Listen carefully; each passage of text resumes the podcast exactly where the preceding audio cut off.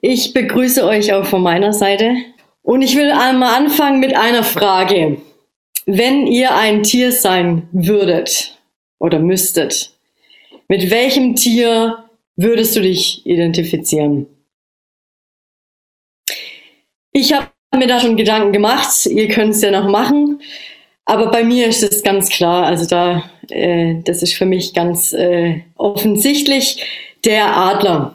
Der Adler, der im Himmel da so den Überblick hat, der über die, über alles so, ähm, ja, Herr der Lüfte ist. Ja, also mit so einem Tier dürfte man mich ja schon beschreiben. Aber ein Schaf, nee, das muss ich ganz ehrlich sagen, das wäre das Letzte, mit dem ich mich identifizieren würde. Und trotzdem soll gehen, warum es sich lohnt, ein Schaf zu sein. Und wir wollen mal dazu ein paar Verse aus Johannes 10 lesen. Ihr könnt gerne eure Bibel nehmen, sie habt und lesen und sonst äh, wird eingezeigt. In Johannes 10, ab Vers 7 heißt es, Jesus sprach nun wieder zu ihnen, wahrlich, wahrlich, ich sage euch, ich bin die Tür der Schafe. Alle, die vor mir gekommen sind, sind Diebe und Räuber. Aber die Schafe hörten nicht auf sie. Und ich bin die Tür. Wenn jemand durch mich hineingeht, so wird er gerettet werden und wird ein- und ausgehen und Weide finden. Der Dieb kommt nur, um zu stehlen, zu schlachten und zu verderben. Ich aber bin gekommen, damit sie Leben haben und es in Überfluss haben. Ich bin der gute Hirte und der gute Hirte lässt sein Leben für die Schafe. Wer Lohnarbeiter und nicht Hirte ist, wer die Schafe nicht zu eigen hat, sieht den Wolf kommen und verlässt die Schafe und flieht. Und der Wolf raubt und zerstreut sie weil er ein Lohnarbeiter ist und sich nicht um die Schafe kümmert. Ich bin der gute Hirte und ich kenne die meinen und die meinen kennen mich. Meine Schafe hören meine Stimme und ich kenne sie und sie folgen mir. Und ich gebe ihnen ewiges Leben und sie gehen nicht verloren in Ewigkeit und niemand wird sie aus meiner Hand rauben. Genau. Ja, Johannes 10 ist ganz bekannt für eben diesen guten Hirten, von dem Jesus erzählt.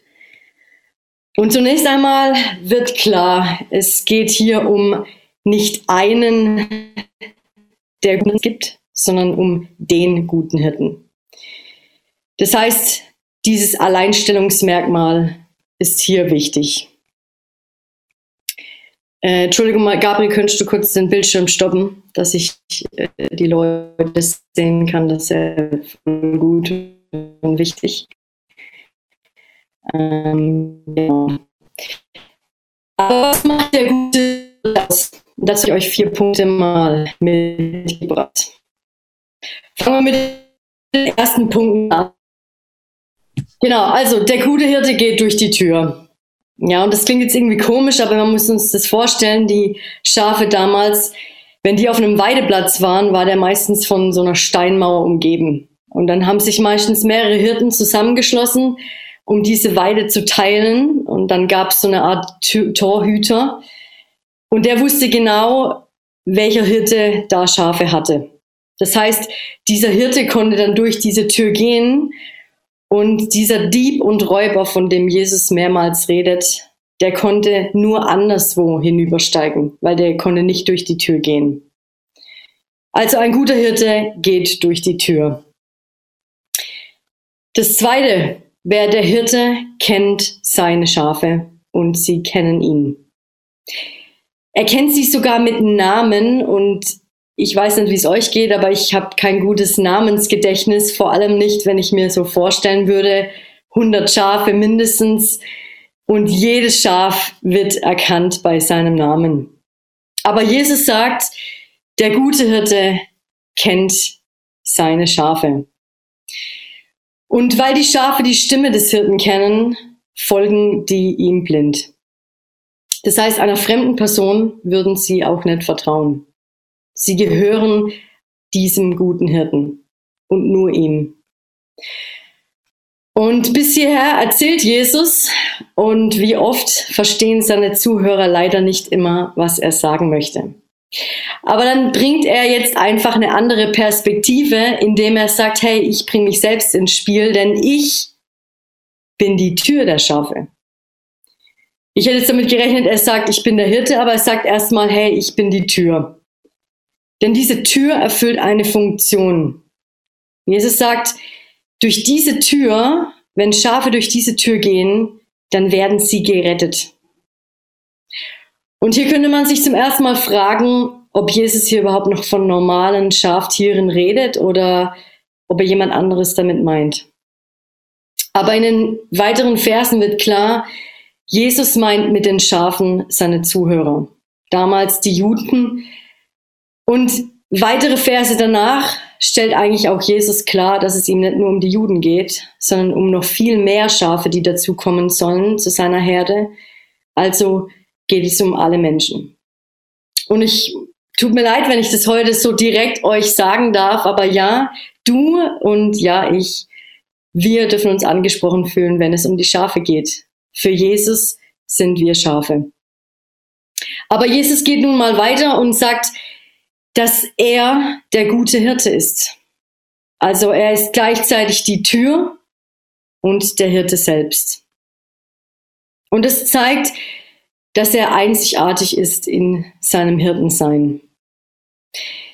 Denn ein weiteres Merkmal des guten Hirten ist es, dass er nicht das Beste für sich, sondern für die Schafe sucht. Und äh, dabei ist das Beste ein Zugang zu einer richtig saftigen Weide zum Beispiel. Aber das Beste ist zum Beispiel auch die Geborgenheit.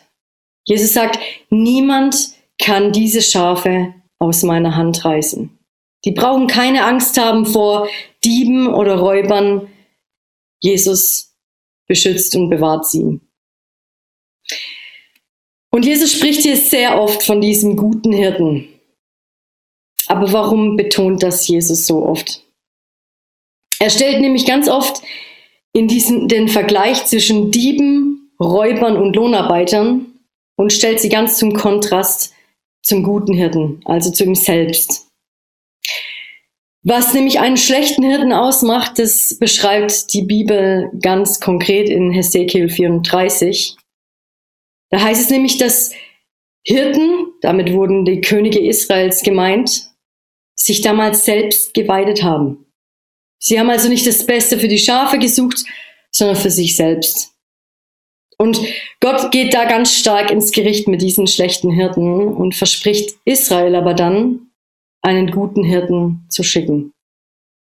Das heißt, Jesus macht hier ganz bewusst diesen Bezug zum Alten Testament, um zu, anzudeuten, dass eben er dieser gute Hirte ist, von dem Gott damals gesprochen hat. Und im Vergleich zu den schlechten Hirten gehören ihm diese Schafe. Der Vater hat ihm diese Schafe gegeben. Er passt also nicht wegen Geld oder Ehre auf diese Schafe auf, sondern weil er diese Schafe liebt wie kein anderer. Und da kommen wir jetzt zum letzten und wichtigsten Punkt des guten Hirten. Denn der gute Hirte lässt sein Leben für die Schafe. Und ihr kennt sicher den Hirten David damals. Er hat immer wieder mal erzählt, wie, es, wie er sein Leben riskiert hat, wenn er gegen die Bären und Löwen gekämpft hat. Aber interessant ist, er war sich immer bewusst als Hirte, dass er das nur überleben konnte, weil Gott ihm half. Und im Gegensatz zu David riskiert Jesus eben nicht nur sein Leben, nein, er gibt es freiwillig. Also kein Bär, kein Löwe. Niemand hätte Jesus als dem guten Hirten etwas anhaben können. Und da nimmt er mal, nochmal ganz starken Bezug in den Versen 17 und 18, wo er sagt, niemand nimmt mein Leben. Nein, ich lasse es selber. Ich habe Macht, es zu lassen und habe Macht, es wieder zu empfangen. Das scheint Jesus sehr wichtig zu sein, das hier klarzustellen. Aber warum macht er das? Warum gibt er freiwillig sein Leben? Also bisher schlägt Jesus jeden Hirten in allem, jeden, der jemals vor ihm war. Nicht mal David hat, war so guter Hirte wie er. Aber dass, dass er der, der Grund, warum er der Hirte ist, der sein Leben für die Schafe gibt, liegt auf der Hand, wenn wir uns damit beschäftigen, dass die Schafe eben ewiges Leben bekommen. Er sagt, hey, die Schafe, ich bin der gute Hirte, der ewiges Leben gibt. Und hier wird nochmal deutlich, es geht hier nicht um ein Schaftier auf der Weide. Nein, das wird auch nicht bewahrt vom Bären oder Löwen, sondern nein, Jesus spricht hier von seinem Tod am Kreuz. Seinen Tod und seine Auferstehung, die er freiwillig auf sich nahm, damit alle Menschen ewiges Leben haben können. Und ihr müsst wissen, die Zuhörer damals, die wollten nach dieser Geschichte wissen, weil sie haben schon irgendwie ein bisschen gemerkt, ah, irgendwie meint er uns. Sie waren sich aber nicht sicher und wollten fragen, hey, bist du dann der Christus? Und Jesus antwortet ihnen knallhart, ihr glaubt nicht, denn ihr seid nicht von meinen Schafen. Klare, harte Aussage. Wenn wir also dem guten Hirten, Jesus und das, was er damals für uns getan hat, wenn wir das für uns glauben können, wenn wir wissen, dass er der Christus ist, dann gehören wir zu seinen Schafen, zu seiner Herde. Und ich habe euch äh, ein Video mitgebracht und ich hoffe, dass man das jetzt trotz schlechtem Internet sieht. Ähm, es geht eh nicht lang, aber schaut euch das mal an. Das Wetter. Komm! Komm! Super! Mhm. Meine Stimme hört. Ja, genau. Hey, das geht ja. Einmal, zwei. Komm, ey, ey, ey! Bleib stehen, bleib stehen. Ah, du, du, du, du, du, du, du.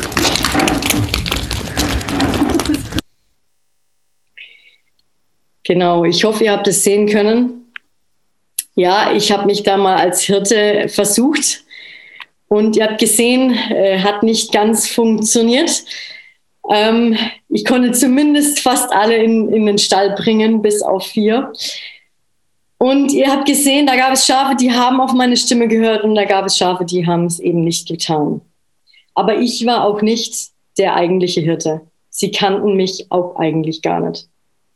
Aber ich will euch mit diesem Video nochmal ganz bewusst zeigen und euch ermutigen, lasst uns eben nicht wie diese vier Schafe sein, die nicht auf den Hirten gehört haben, sondern auf die, die auf den guten Hirten hören.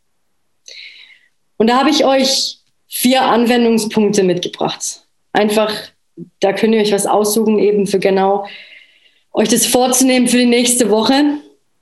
Denn sein Schaf zu sein, Jesu Schaf zu sein bedeutet, sich von anderen Hirten fernzuhalten.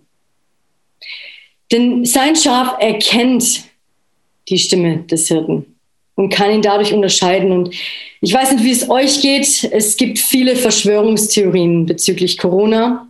Aber mal abgesehen von Corona, es gibt viel, an das wir glauben können, was uns gesagt wird. Aber ich ermutige euch, glaubt nicht alles, was ihr von Menschen hört, sondern glaubt dem, was in der Bibel steht und prüft es anhand eben dieser Bibel. Aber auch identifiziere dich mit dem Hirten.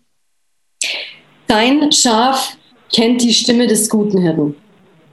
Und je mehr du dich mit Gottes Wort beschäftigst, mit ihm redest, desto mehr wirst du dich mit seiner Stimme vertraut wissen. Und da habe ich euch einen konkreten Ideevorschlag. Fangt doch mal an, Jesus ganz konkret als den guten Hirten anzusprechen im Gebet. Ich kann euch nur sagen, die letzten Wochen waren für mich äh, sehr herausfordernd. Ähm, ich habe meinen Bachelor-Endspurt ähm, die letzten Wochen äh, gehabt. Und da war ich so angespannt und hatte einfach auch wirklich Angst vor diesen Prüfern, die meinen Bachelor äh, geprüft haben oder mich eben bewertet haben, wo ich ganz bewusst genau das gemacht habe. Ich habe Jesus als den guten Hirten immer wieder in meinem Gebet bezeichnet, um mich daran zu erinnern, hey, der gute Hirte geht voran, der passt auf mich auf und niemand kann mir was anhaben. Aber auch relax, entspanne dich mit dem Hirten. Sein Schaf genießt nämlich auch den Hirten. Und wo auch immer Jesus dich hingestellt hat, genieße das, was er dir gibt. Mit, mit allen Sinnen, sag ihm Danke, sing ihm Loblieder, wie wir es vorhin gemacht haben. Oder lese einfach mal den Psalm 23 und dank ihm dafür, dass er der gute Hirte ist. Und zuletzt, ein Schaf trottelt, also trottle ihm hinterher. Denn das Schaf folgt den guten Hirten auf Schritt und Tritt. Und vielleicht ist es dran, dich zu fragen, ja, Herr, wo soll ich heute hingehen? Was möchtest du, dass ich heute tue, um als Schaf dir zu folgen? Es lohnt sich also nicht nur ein Schaf zu sein, sondern sein Schaf zu sein, weil wir dann Jesus als den guten Hirten erleben. Und dieser Jesus, dieser Hirte, der kennt uns, der will das Beste für uns und er gibt uns ewiges Leben. Und das Ganze, das hat er auch schon unter Beweis gestellt. Denn er sagt in seinem Wort, ich bin der gute Hirte, der sein Leben lässt für seine Schafe. Und Jesus sprach damals am Kreuz, es ist vollbracht.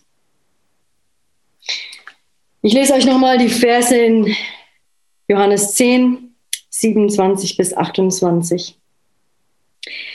Meine Schafe hören meine Stimme und ich kenne sie und sie folgen mir.